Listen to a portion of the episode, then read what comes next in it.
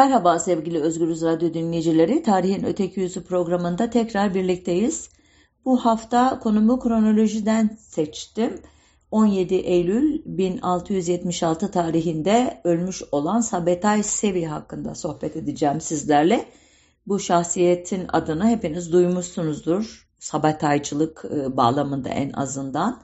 Bana da her zaman sorarlar izleyicilerim kimdir bu hakikaten nasıl bir hikayenin e, kahramanı, günümüze yansıyan yönlerinin e, manası nedir gibi. Elbette e, çok uzun bir hikayeyi yine 45-50 dakikaya sığdırmakta zorlanacağım ama elimden geldiği kadar deneyeceğim. E, Musevi takvimine göre 9 Av 5386 günü, Gregorian takvimine göre 1 Ağustos 1626 günü İzmir'in Agora'sında muhtemelen e, İspanyol kökenli Mordehai ve Clara Levi ailesinin bir oğlu olarak dünyaya gelmiş kahramanımız. Bu oğlana doğduğu cumartesi gününün İbranice'deki adı olan Şabat'a izafeten Sabatay adı verilmiş. Burada ilk e, sorgulamamızı yapalım.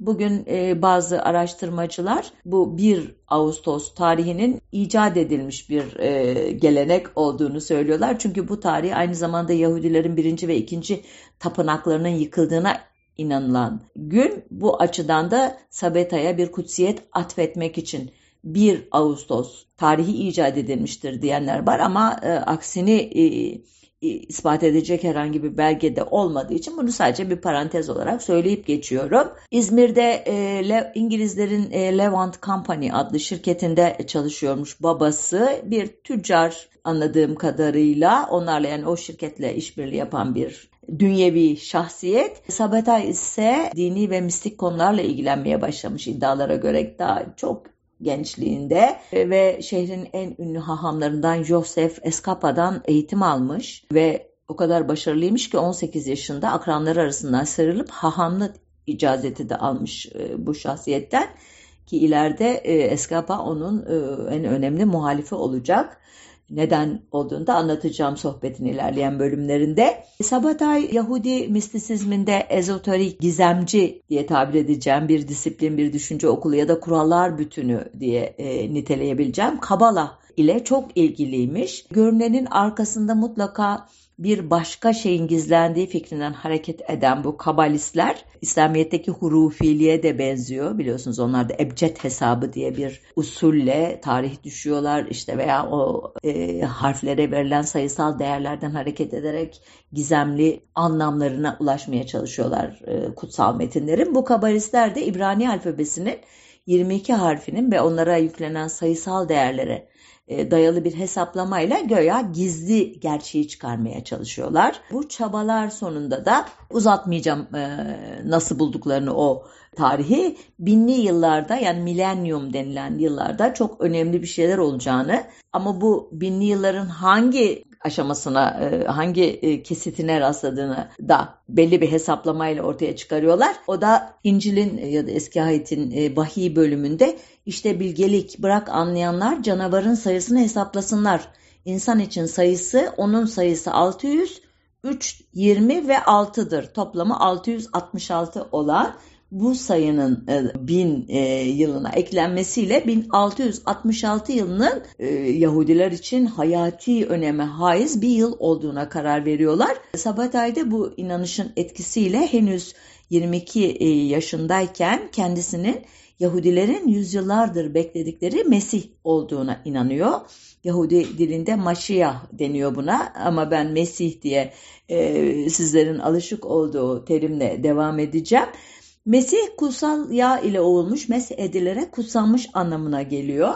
Yahudiler, Hristiyanlar, başka dinlerde de var bu tür bir kurtarıcının e, zuhur edeceğine dair inanç. Şiilerde falan da veya İslam inancında da bazı e, en azından akımları itibariyle Mehdi inancı buna benziyor biliyorsunuz. Ancak Mesih'in nasıl biri olduğu ve onun geldiğini nasıl bilineceği konusunda bir e, netlik yok bu kutsal kitaplarda anladığım kadarıyla. Yahudilerin Mesih'i e, Davut soyundan e, ki kendisi İsrail krallığının üçüncü kralı olması gerekiyormuş. Davut'un soyundan gelmesi gerekiyormuş. Davut da M.Ö. 1015-975 yıllar arasında hüküm sürdüğüne inanılan mitolojik bir e, şahsiyet aslında. Tallut'la giriştiği savaşta dev Callut'u öldürür biliyorsunuz böyle efsaneleri olan bir kral ve kendisinin Davut soyundan olduğunu iddia ederek miladi 44 yılında e, Ürdünlü Tehuadas adlı biri yanlış okudum belki Tuadas adlı biri Mesihim diyor mesela. E, milattan sonra 132-135'te Şimon Bar Kohba adlı biri çıkıyor. Ben Mesih'im diyor. 431 yılında Giritli Moşe, 700'lerde Suriyeli Serene, 1170'te Yemenli ama adı bile e, kayıtlara geçmemiş biri e, Mesihliğini ilan etmiş. Bu yüzyıldan itibaren Yahudiler artık en azından tarihleri açısından e, ne diyelim yaşadıkları açısından tarihin konusu olmaya başladıkları için bu mitolojik iddialardan biraz daha somut olaylara geçerek özellikle Haçlı seferleri sırasında uğradıkları saldırılar, Ardından geçen hafta e, mum söndü hikayesini anlatırken sözünü ettiğim kan iftirası ya da iğneli fıçı e, iftirası gibi şeylere maruz kaldıklarını 14. E, yüzyıldan ortalarında Avrupa'yı kasıp kavuran nüfusunu üçte bir ya da dörtte bir oranında küçülten kara ölüm denilen veba salgınından dolayı suçlanarak müthiş ötekileştirmelere, e, şeytanlaştırmalara uğruyorlar. Günah keçisi ilan ediliyorlar ve bunlar artık mitolojik e, hikayeler olmaktan çıkıyor. Tarihsel olarak somut e, yaşadıkları olaylar olarak kolektif belleklerine kazınıyor. Arkasından bir sürü olay olacak. Nihayet ünlü olay 1492'de Kastilya Kraliçesi Isabel ile Aragon Kralı Ferdinand'ın evlenerek kurdukları İspanyol Birliği'nin ilk işlerinden biri olarak yani Hristiyan bir İspanya kurarken e, Yahudileri İspanya'dan sürmeleri ünlü kovma fermanı ile ardından bir kısmının Portekiz'e diğerlerinin Avrupa'ya hatta yeni dünyaya ve nihayet Osmanlı ülkesine gelmelerinin hikayesini hepimiz okul kitaplarından falan biliriz. Bu olay kovma fermanı özellikle Avrupalı Yahudileri ve dünyanın diğer yerlerindeki Yahudilere müthiş bir karamsarlığa sokmuş ve bu karamsarlık içinde Meşay, Maşiyah düşüncesi, Mesih düşüncesi, kurtarıcı düşüncesi çok güçlü bir şekilde yeniden ortaya çıkmıştı. Elbette e, henüz Sabatay Sevi doğmuş bile değil bu tarihte. Arada birçok olay olacak. Avrupa'da Yahudiler itilip kakılacaklar. Ama e, Osmanlı ülkesine doğru gelirsek Osmanlı ülkesinin itilip kakılanları o tarihlerde ee, özellikle 1590'lardan itibaren e, Anadolu'yu kasıp kavuran ve 1609'da e, sonlandırılan Celali isyanları ve onun parçası olarak Kızılbaş inancındaki kişiler e, onların hikayesini geçen hafta veya başka haftalarda anlattım. Bir yandan böyle bir ezme harekatı var. Bir yandan e, Kadızadeler e, hareketi diye bilinen Sünni katı bir e, İslam e, yorumunun ülkeye egemen olması var. Bu ortam içinde işte e, Sabatay Sevi'nin de kimliği yavaş yavaş oluşuyor.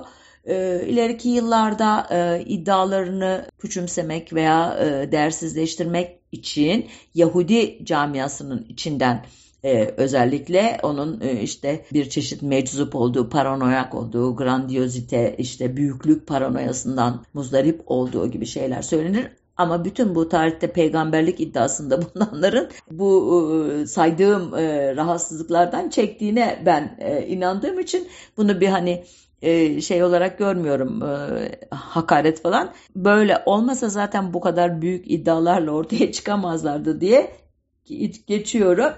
Sabetay 23 yaşına gelince işi biraz daha ilerletiyor. O tarihte yanlış anlam olmasın Mesihliğini ilan etmiyor. Sadece kendisinin Mesih olacağını hissediyor, inanıyor buna ama ne zaman 1666 yılında bunu açıklaması gerektiğine dair de bir bilgisi var diyelim o Kabala inancından dolayı. Ancak yavaş yavaş kendini kamusal alanda ifade etmeye başlıyor. Örneğin öyle bir adım atıyor ki e, Yahudi inancında e, söylenmesi yasak olan Tanrı'nın Yehova adını telaffuz ediyor. Bu müthiş bir tabuyu kırmak anlamına geliyormuş. Tabii bunları ben de okuyarak öğreniyorum. Yoksa o camianın ne, ne içindeyim ne inançlarını çok iyi etüt etmiş durumdayım. Tabu kırıcılığı e, önce elbette Yahudi toplumunu rahatsız ediyor. Osmanlı'nın o sırada hiç umurunda bile değil. Onlar çeşitli etnik grupları, dinsel grupları millet denilen kompartmanlara koymuşlar o kompartmanın içerisinde birbirinizi gerekirse yiyin, dövün, istediğinizi yapın ama genel düzeni bozmayın, verginizi verin, sizden istenen şeyleri, görevleri yapın. Siz millet başkanına, liderine e, karşı, millet başına karşı sorumlusunuz diye bir sistem kurmuş. Bu açıdan e, Sabetay Sevi'nin bu tabu kırıcılığı falan Osmanlı yönetimini o arada hiç ilgilendirmiyor. Ama Yahudi ulularını veya Ortodoks Yahudileri ilgilendiriyor. Ne yapsınlar onlar? Kendi güçleriyle baş edemeyeceklerini düşünerek saraya şikayet ediyorlar Sabetay Sevi'yi. Sabetay anlıyor böyle e, böyle giderse e, iş büyüyecek. E, ilgilenmiyor saray ama e, biraz da e, üstüne düşerlerse başına bir şeyler gelebilir. Kendince bir seyahate çıkmaya karar alıyor. Önce Selanik'e gidiyor. Selanik'te hemen açıklamıyor bu ben Mesih'im, Mesih olacağım falan diye ama çok zeki, ağzı laf yapan biri olduğu için Selanikli Yahudileri kendisine hayran bırakıyor. Selanik biliyorsunuz çok tarihsel olarak Yahudi nüfusunun çok yoğun olduğu, Yahudilerin ta 19. yüzyıla kadar hatta 1912'de e, Balkan Savaşları'nda Yunanların tam olarak eline geçinceye kadar e, çok önemli merkezlerinden biri Balkanlarda. Orada o kadar etkiliyor ki evine misafir olduğu bir Yahudi e, kızını ona veriyor ama daha önce de galiba evlenmiş Sabatay ama şöyle bir e, tutumu var. Evlendiği kişilerle cinsel ilişkiye girmiyor. Çünkü diyor ben Tevrat'la evliyim. Yani ben bir çeşit e, bekaret yemini etmiş bir e, kişiyle karşı karşıyayız. Selanik'ten İstanbul'a geçiyor. Orada e, Abraham adlı bir vaizle karşılaşıyor. O çok önemli bir e, figür anladığım kadarıyla Yahudi e, ilahiyatında. Abraham e, bir rüya gördüğünü işte e, orada e, e, Mordehay'ın oğlu Sabetay'ın e, Mesih olacağını e, anladığını söylüyor ona. Orada bir 616 yılında doğan gibi e, bir şeyler söylüyor ama 600 aslında 26 yılında doğduğu için bir yazım hatasım var, bir hesap hatasım var bilemiyorum. Yahudi kabalasında tarihleme falan farklı yapılıyor olabilir. Hani orada detaya girmeyeyim. Arkasından e, tekrar İzmir'e dönüyor. Fakat İzmir'de yine pek hoş karşılanmıyor. 1662 yılında Kahire'ye gitmeye karar veriyor. Bu sefer burada dikiş tutturuyor bir anlamda.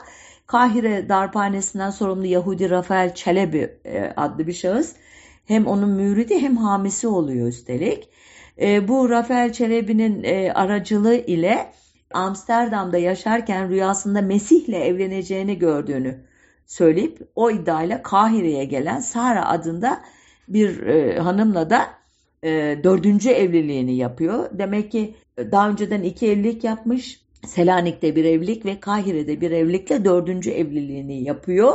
Sara Hanım'ın pek iyi bir şöhreti yokmuş. Ee, hani fazla ileri gitmeyeyim Yahudi cemaatini e, kıracak ama zaten bunu şey de kabul ediyormuş e, Sabet Aysevi de bu kötü şöhretine rağmen evlenmesini de Tevrat'taki bir kıssaya bağlayarak açıklıyor imiş. O kıssaya bakmadım doğrusu o kadar detaya girmeyi düşünmediğimden.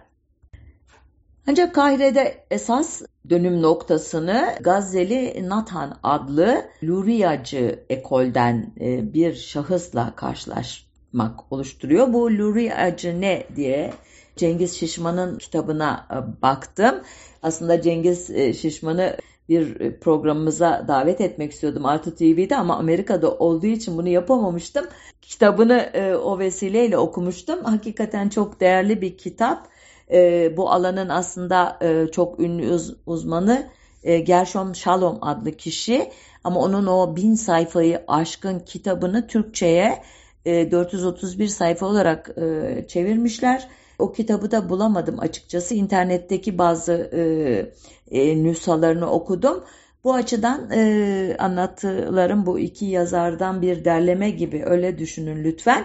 E, Cengiz Şişman şöyle açıklıyor Luriyacı Kabala'yı. 1576 yılında ölmüş Safetli Isaac Luria tarafından Yahudilerin altın çağ dedikleri İspanya tecrübesinin kötü bir şekilde bitmesinin yarattığı derin hayal kırıklığı atmosferinde yapılan bir bala yorumuymuş bu.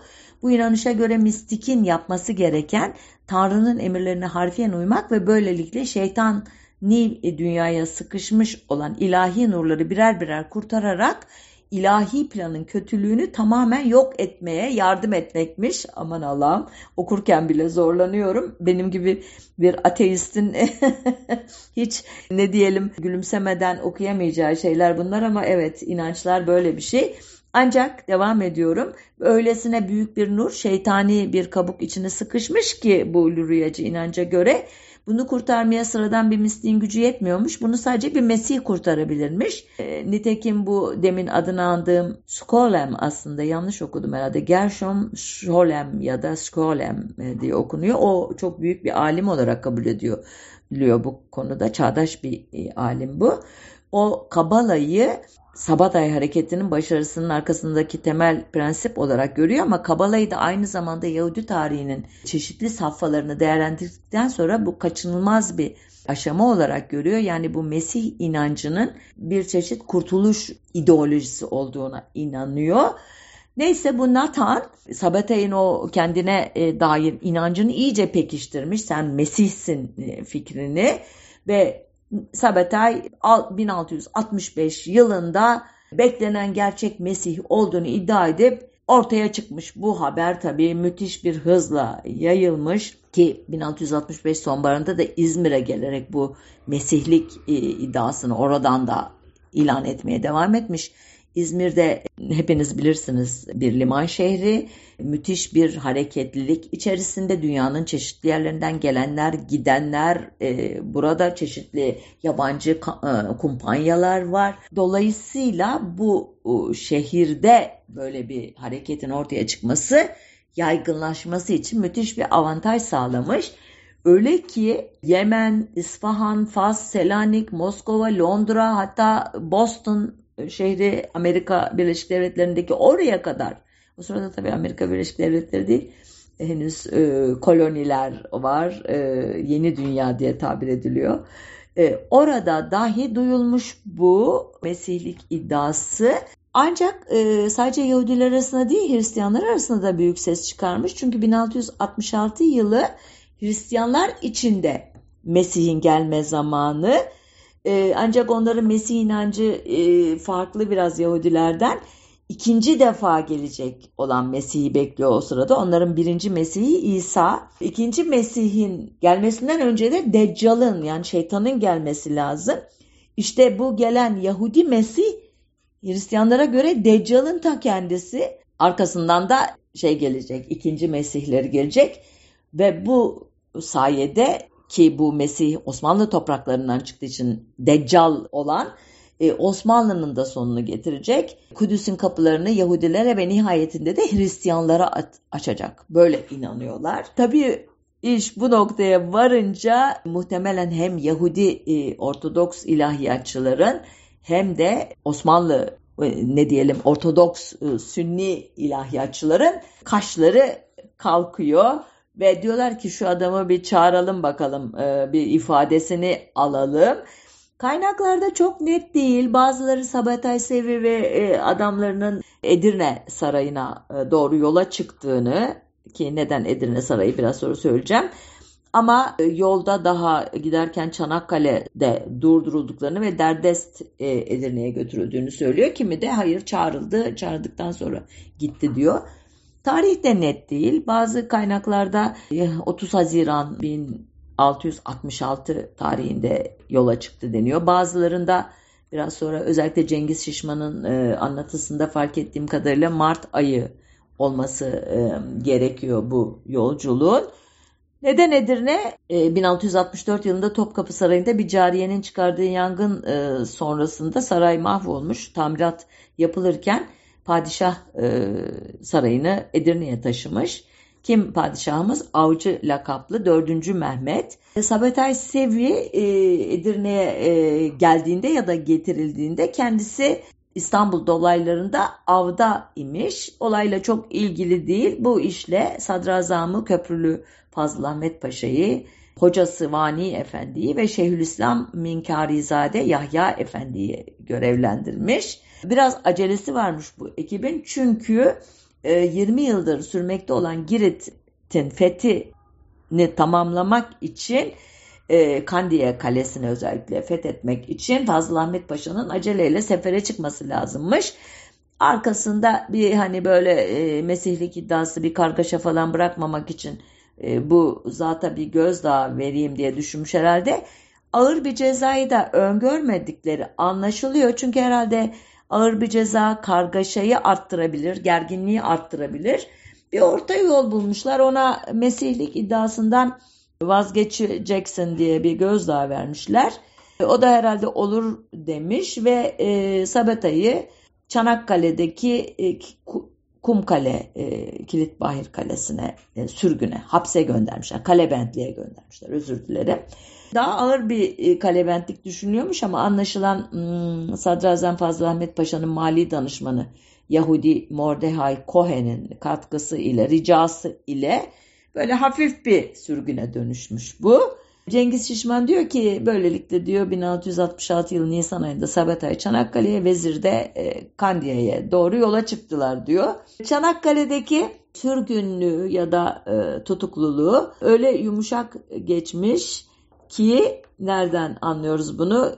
Gelen giden efendime söyleyeyim kayık kiralayarak onun e, kaldığı yeri ziyaret işte kaleyi e, ziyaret etmeye çalışanlar yüzünden kayık bulunamaz hale gelmiş ev kiraları yükselmiş işte yiyecek fiyatları yükselmiş gelen geçen yüzünden.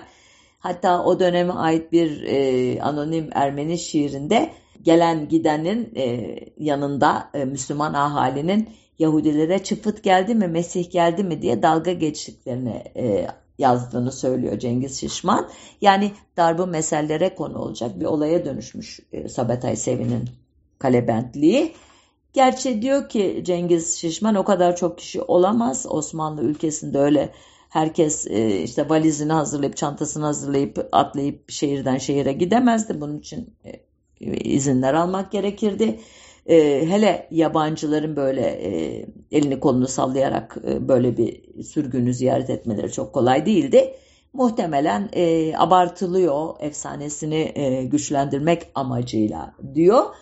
Ancak bazı kaynaklarda evet çok kişi geliyordu ama bunun e, merkezin kulağına gitmemesi için e, rüşvet veriliyordu. E, oradaki e, işte görevliler saklıyorlardı bu ziyaretleri. E, mümkün olduğu kadar e, gözlerden kaçırıyorlardı diyor.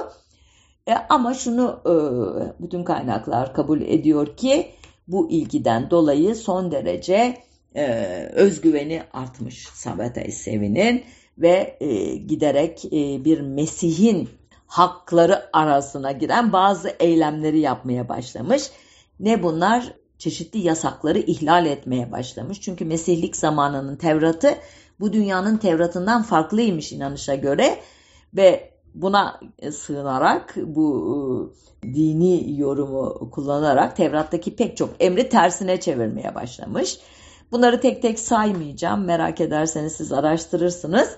Ama örneğin birinci ve ikinci tapınakların yıkılma tarihi olan e, Yahudi takvimine göre Tisha B'Av gününü bir ağıt günü olmaktan çıkarıp kendi doğum günü olduğunu inanıldığı, inanılan bir sevinç gününe çevirmiş. İşte o 1 Ağustos e, olayı buradan geliyor. Belki kendisi bunu icat etti. Ben bu tarihte doğdum dedi. Bu arada tabii onun ününü duyarak e, gelenler arasında biri Polonya'dan e, gelen ve kendisinin yardımcı Mesih olduğunu söyleyen e, Nehemiah Cohen adlı bir şahısmış.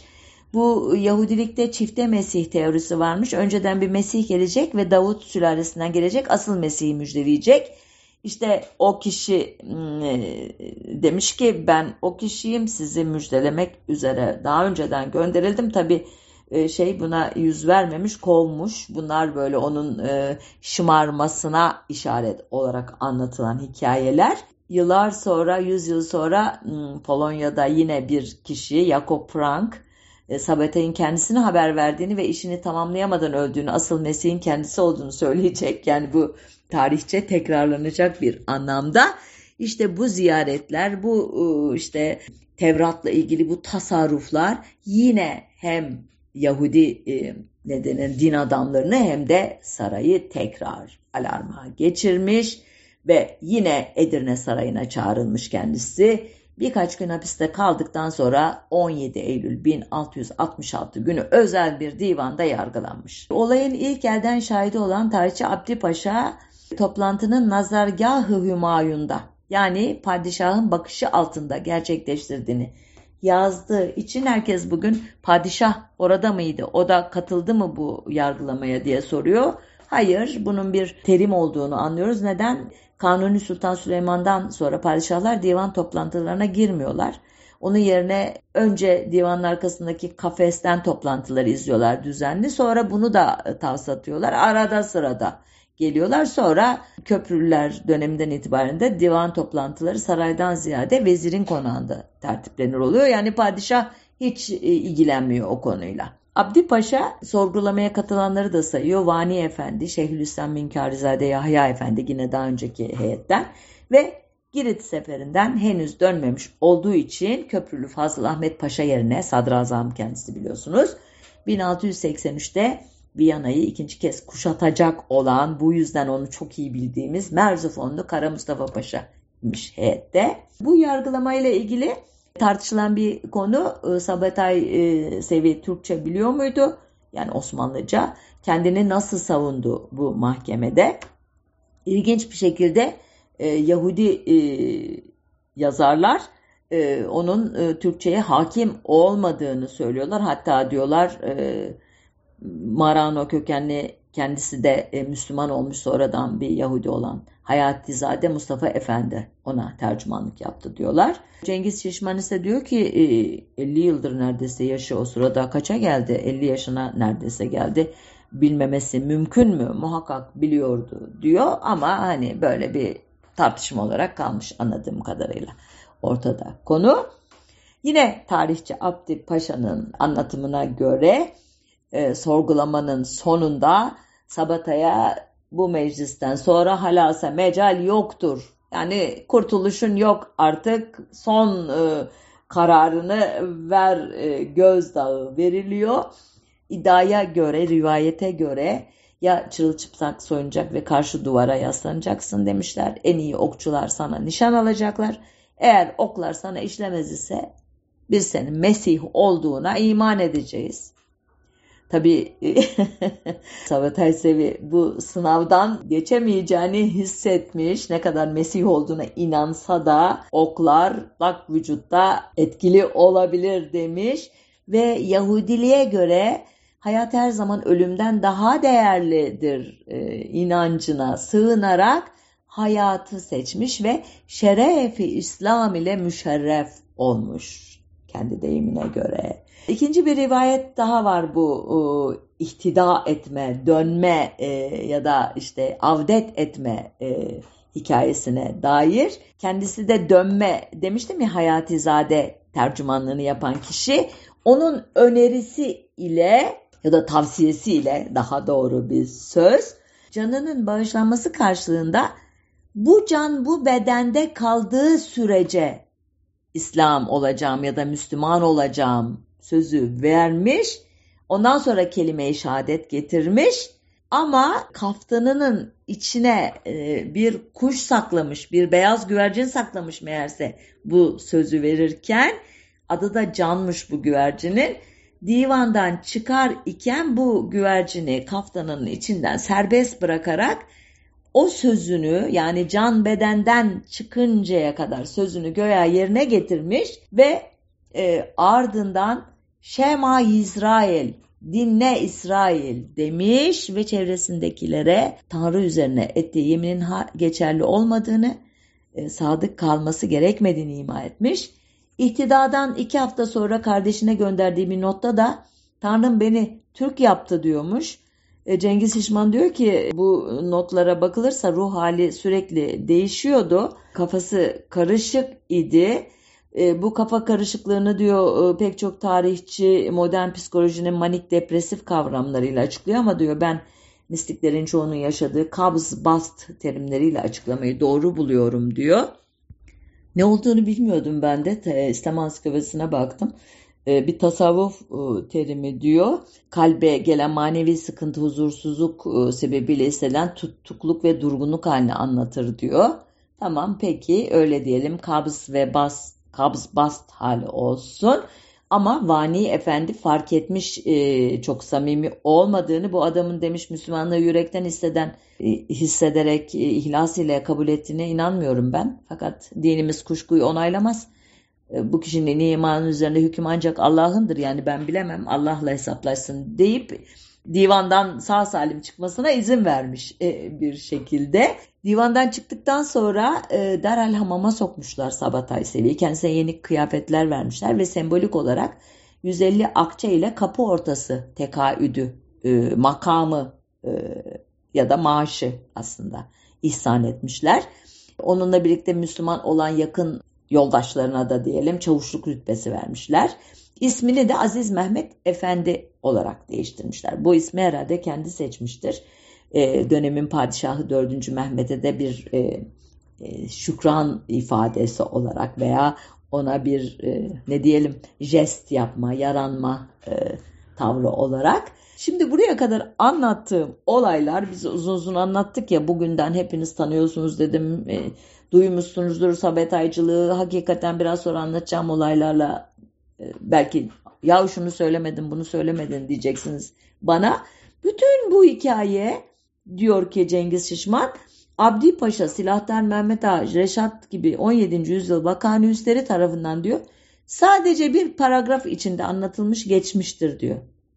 Hatta bazısında yine aynı günlerde yaşanmış Diyarbakırlı bir şeyh oğlunun Mehdi olduğu iddiası o paragrafa monte edilmiş. İkisi birden anlatılmış. O da saraya getirilmiş. O da yargılanmış.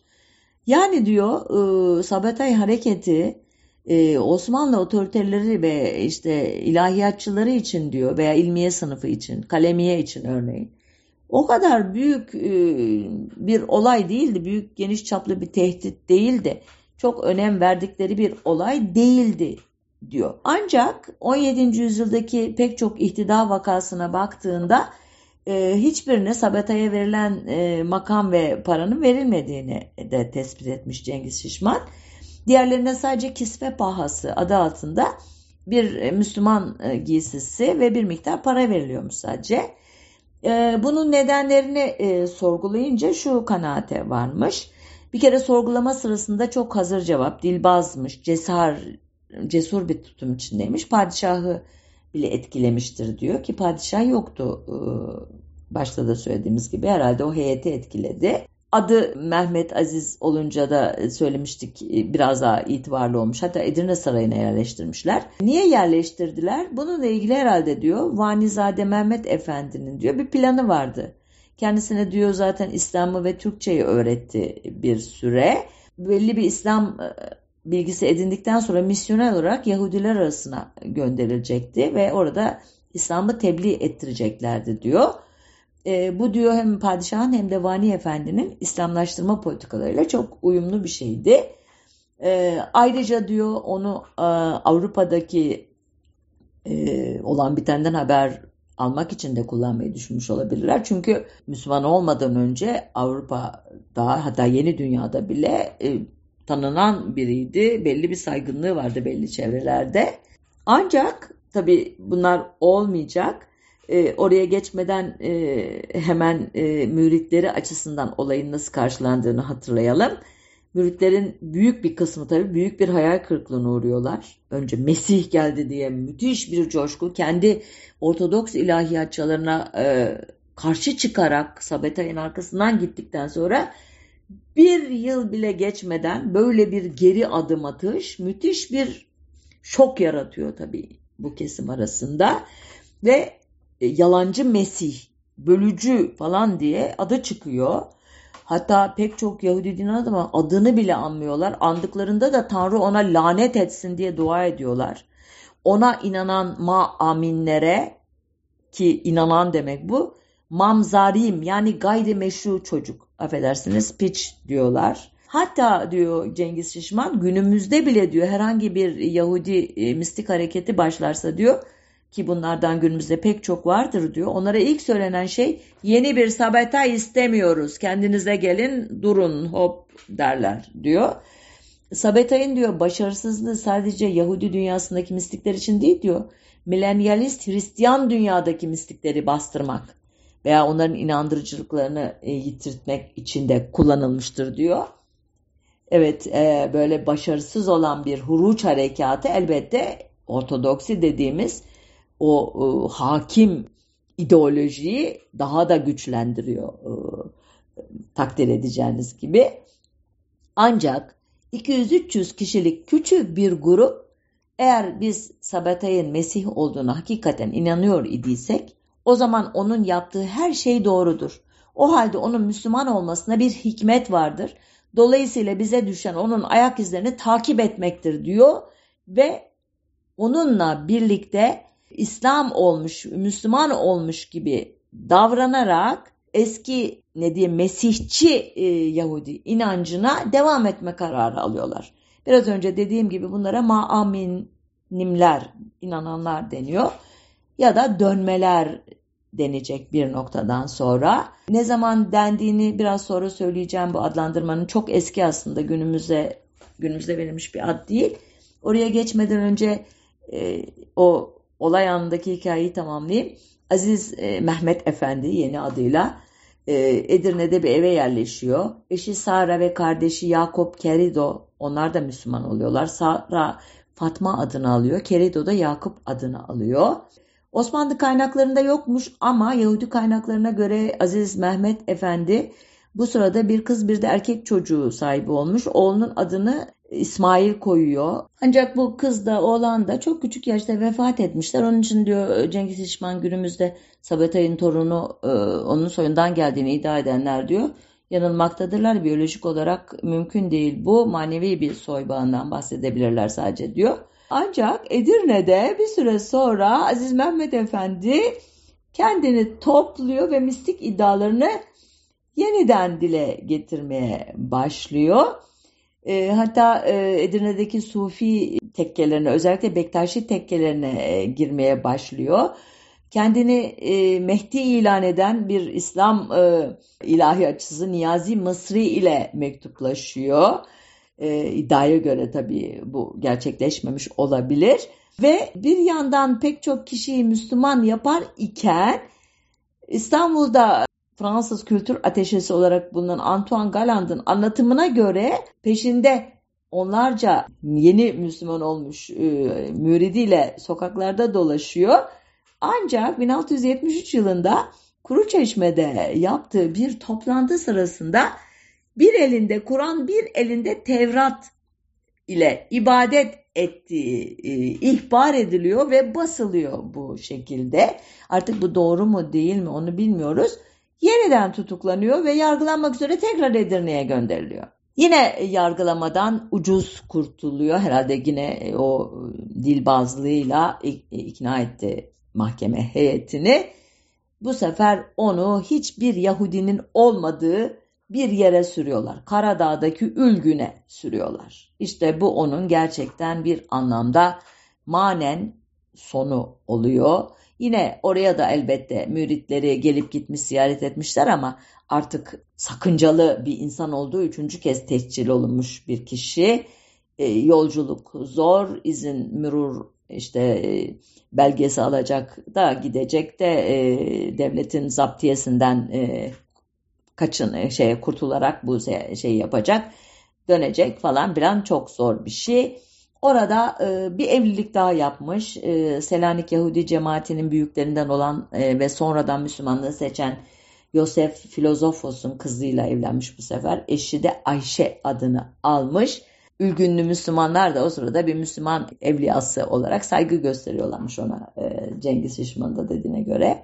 Veya başka kaynaklarda da e, böyle söylüyor. 1676 yazında Sabatay Sevi bir hastalığa yakalanıyor ne olduğunu yazmamış kaynaklar. Ülgün'ü yakın Berat'taki Yahudi cemaatine bir mektup gönderiyor.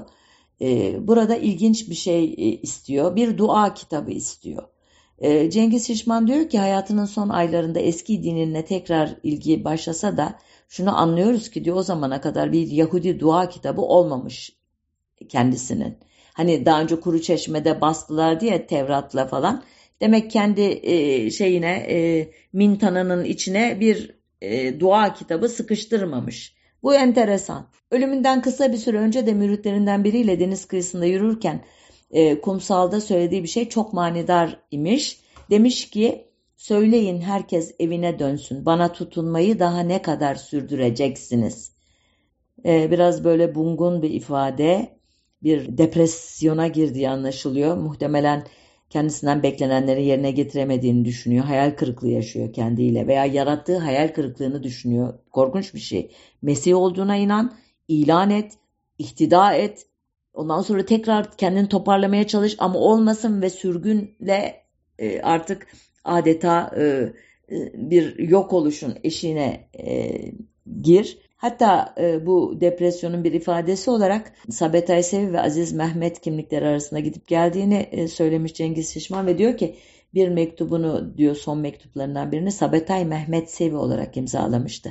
Yani bu kafa karışıklığını çok iyi anlatıyor bence diyor. Ölüm tarihi olarak ben 17 e, Eylül 1676 gününü bahane ederek bu programı yaptığımı söyledim ama bazı kaynaklarda 30 Eylül 1675 de deniyor. Artık hangisi ise onu uzmanları e, tespit eder. Müritlerinin inanışına göre zaten ölmüyor yani ölüyor diyorum ben ama ölmüyor. Bir mağaraya girip orada şeytanla mücadele ettikten sonra İsa gibi ya da Şiilikteki gayip imam gibi göğe yükseliyor. İkinci defa gelinceye kadar orada beklediğine inanıyorlar Sabatay e, müritleri. Bu yüzden ki e, ileriki yıllarda Sabataycılar deniz kenarına gidip Sabatay sevi, Sabatay sevi, esparamos ati. Sabatay sevi, Sabatay sevi, seni gelecekte bekliyoruz diye dua ederlermiş. Gershom Şolem gibi düşünenler Ülgün'de gömülü olduğunu e, söylüyorlar. Aziz Mehmet Efendi Türbesi'nde. Bazı kaynaklar da Ülgün'e yakın Berat'ta e, gömülü olduğunu söylüyorlar ama bugüne kadar e, mezar yeri tespit edilebilmiş değil. Gelelim dönmelik meselesine. Çok az zamanımız kaldı. Bakalım onları e, nasıl derli topla aktarabileceğim. Başlangıçta 200-300 kişilik o minik grup e, zamanla çoğalmış ama 18. yüzyılın başında sayıları ancak 800 bin kişiye ulaşmış e, diyor kaynaklar. 1770'lerde Selanik şehrini ziyaret eden Niebuhr adlı bir Hollandalı seyyah Türklerin e, cemaat üyelerine dönme dediğini yazıyor. Adlandırma e, daha önceden oturmuş olmalı ki bu seyyah da bu ismi e, duymuş e, diye yorumluyor Cengiz Şişman. Günümüzde dönme terimi aşağılayıcı bir anlamda kullanılıyor biliyorsunuz. Gerçi kaynaklarda e, Yahudi Müslümanlar, kibar söylemek gerekirse avdetiler e, gibi terimler kullanılıyor ya da sabataycı, Selanikliler gibi terimlerde kullanılıyor ama esas olarak dönme e, dendiği zaman bugün kötü bir şeyden söz edildiğini e, düşündürüyorlar insanlara. Halbuki e, ihtida etmiş anlamına gelen bir sözcük bu. Bana Sazanikos terimi ilginç geldi. Nedir diye baktım biraz daha derinden. Rivayete göre Edirne'deki e, gizli cemaatin mabedi Göya Balık Pazarı civarında imiş ki ben o bölgede oturdum zamanında biliyorum orayı. Ya da e, bir başka rivayete göre Sabetay Sevi'nin e, bir kehanetinden e, geliyormuş bu adlandırma. O kehanette Yahudilerin kurtuluşunun Hut yani balık burcu altında vaki olacağına dair imiş. Sabetay Sevi'nin ihtida etmesinden, özür dilerim, vefatından sonra cemaati kayınbiraderi Yakup Kerido yönlendirmeye başlayacak. Onun liderliği etrafında toplanacaklar. Bunlara Yakubiler denecek daha sonra.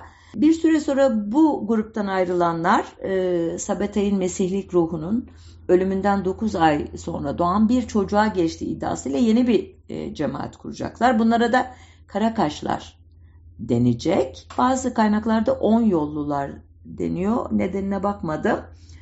E, bu çocuk Daha sonra e, Barıhya Russo ya da Osman Baba diye bilinecek.